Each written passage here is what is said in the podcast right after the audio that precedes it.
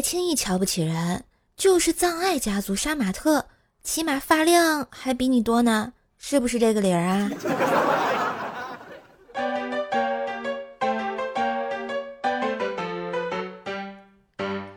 嗨，我亲爱的男朋友、女朋友们，大家好，欢迎收听没事儿皮一下，欢乐好多下的周日糗事播报呀。我依旧是你耳边的小妖精怪兽兽呀！关于发量这个问题啊，真的是无法辩驳，我还是好好养护一下我艰难的发际线吧。所以，小伙伴们啊，为了拯救一下我的发际线，快来给节目点赞、评论、互动盖楼，送月票，给专辑打个五星优质好评了啊！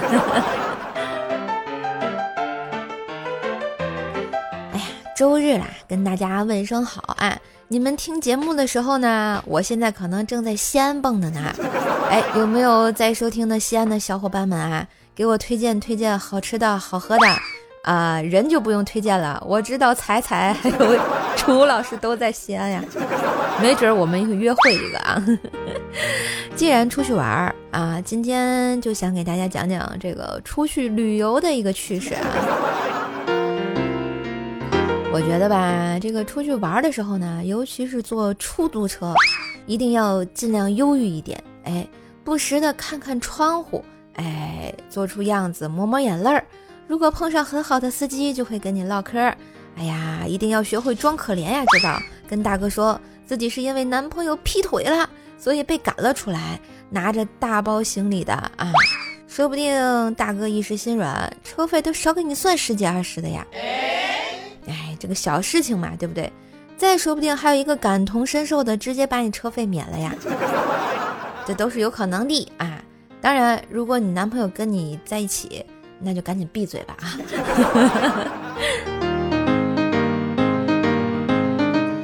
记得啊，就是有一次我去丽江玩，小伙伴们在买东西，我这闲着没事呢，就跟一个纳西族的阿婆聊天儿，阿婆人特别好。虽然普通话不是特别好，但说慢一点啊也都能明白。然后我们团队的一个逗逼小伙伴回来了，问阿婆：“阿婆，你们怎么看时间呀？是看太阳吗？”阿婆愣了一下，不太确定的说道：“看，看手机呀。你们看太阳？不是我说亲，不要这么皮，大清已经亡了呀。”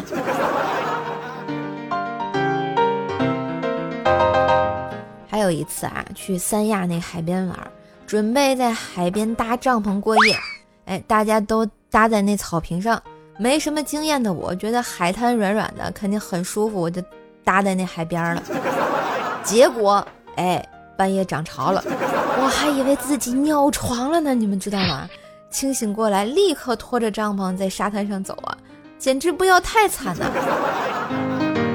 哎，我觉得还好，我醒了。不然可能就漂洋过海了。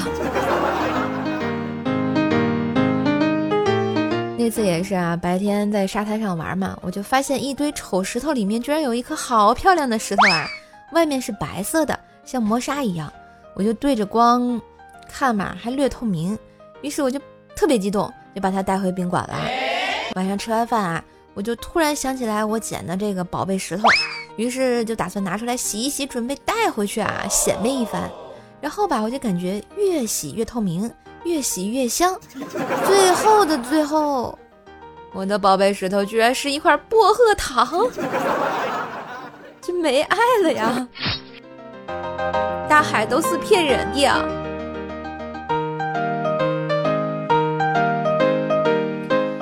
记得一七年那会儿啊，和几个朋友到泰山顶上看日出啊。一个朋友指着天空说：“哦，我看见了！”哎呀，我也看见了。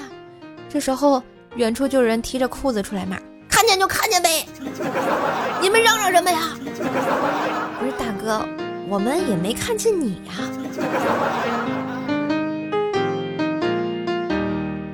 前两年啊，这个闺蜜的男票说要带她去旅游。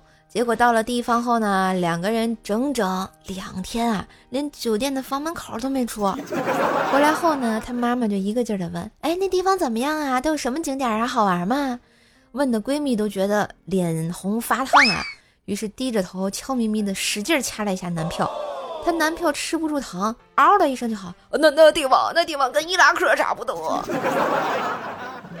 真的吗？话说上学的时候啊，学校放两天假，在学校的告示栏上就出现了一条告示：你想享受结伴旅游的乐趣吗？二位女士现已买好了四张去黄山旅游的车票，诚邀二位男士结伴同行。有意者请与女生宿舍叉叉号联系。不久之后，告示下面出现了一行字：“小姐，请告知你们行李的重量。”这都是人才呀！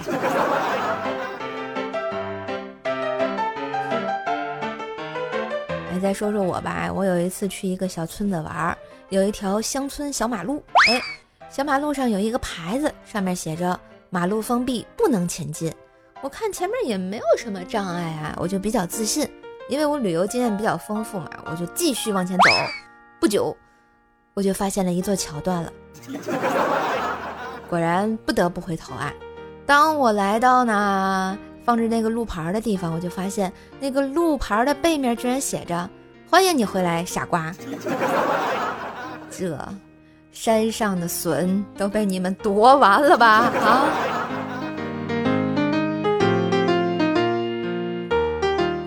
还有一次啊，单位组织旅游，和锤锤他们一块儿出去玩的。那天呢，锤锤尿急，就啊窜进一家酒店豪华卫生间，走进小便斗一看呢，上面贴着几个大字：“不要用坏了。”锤锤心中轻笑：“我等素质人士五星饭店睡过觉，什么场面没见过呀？”湿壁后自动感应，自动喷水，水量超大。没错儿，他失身了。这时候锤锤才恍然大悟啊！我靠，打个逗号能死啊！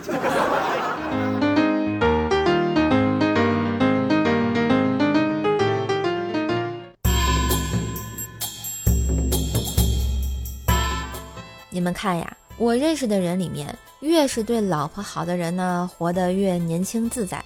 通常到了四五十岁也是容光焕发的，哎，特别精神儿。他们对老婆好了，每个月的包包、化妆品、保养品啊，动不动就找借口送一下。哎，老婆开心了，也会得到回赠。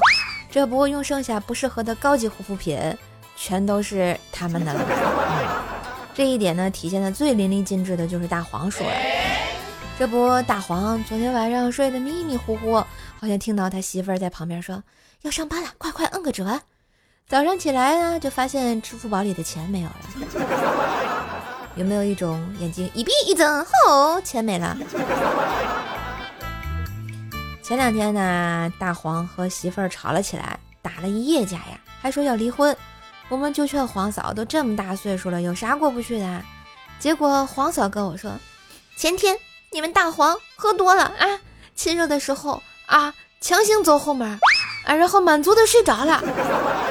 真是的，我就从冰箱里找了一个最大的萝卜，涂满了浴液，对着他的那啥，一下子就摁进去了。嗯，没错，不是你俩这个打架也太狠了吧？我我参与不了啊，先撤了啊。这不是我一个女孩子应该听的话题。当你呢不求上进、混吃等死的时候啊，事儿都没有。现在是安稳，岁月静好。一旦你觉得我靠，不能这样了，我要进取，这一下就变得不一样了。电脑死机，文具失踪，软件卡死，桌子脏了，窗帘皱了，喝水杯子底下的标签没撕干净，全世界都在跟你作对啊！所以追求进步的阻力简直也太大了。所以你们也别慌啊。月亮也正在大海某处迷茫啊，对不对？嗯。话说呢，昨天晚上啊，大黄陪他媳妇儿一起赏月，忽然间一道流星划过，黄嫂双手合十，默默许愿。情到深处，他们就来到了卧室，你们懂的。嗯。一分钟以后，黄嫂看着瘫软在床上的大黄，一脸沮丧地说：“流星一点也不管用。”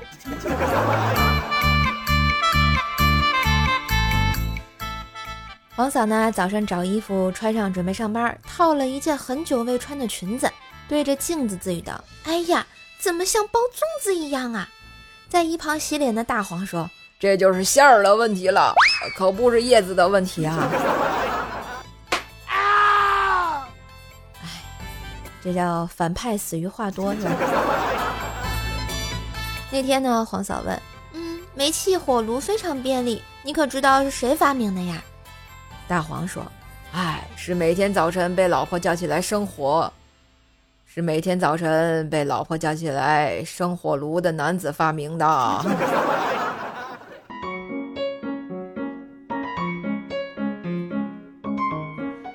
哎，的旋律，欢迎回来，这里是二零二三年逗你开心的周日糗事播报。哎。我是小逗逼，怪兽兽呀！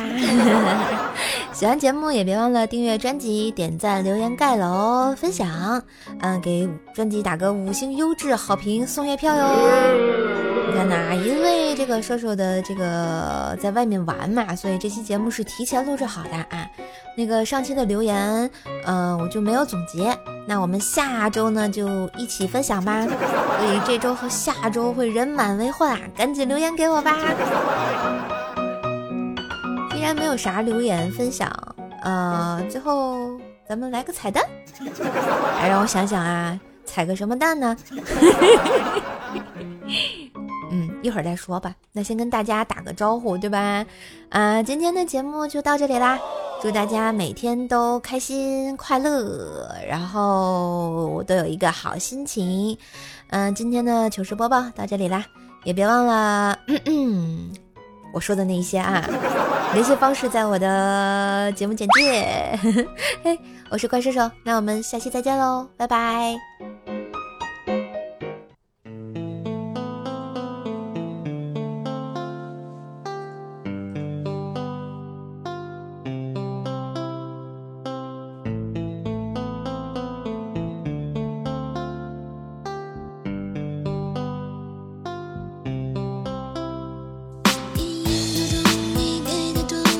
不想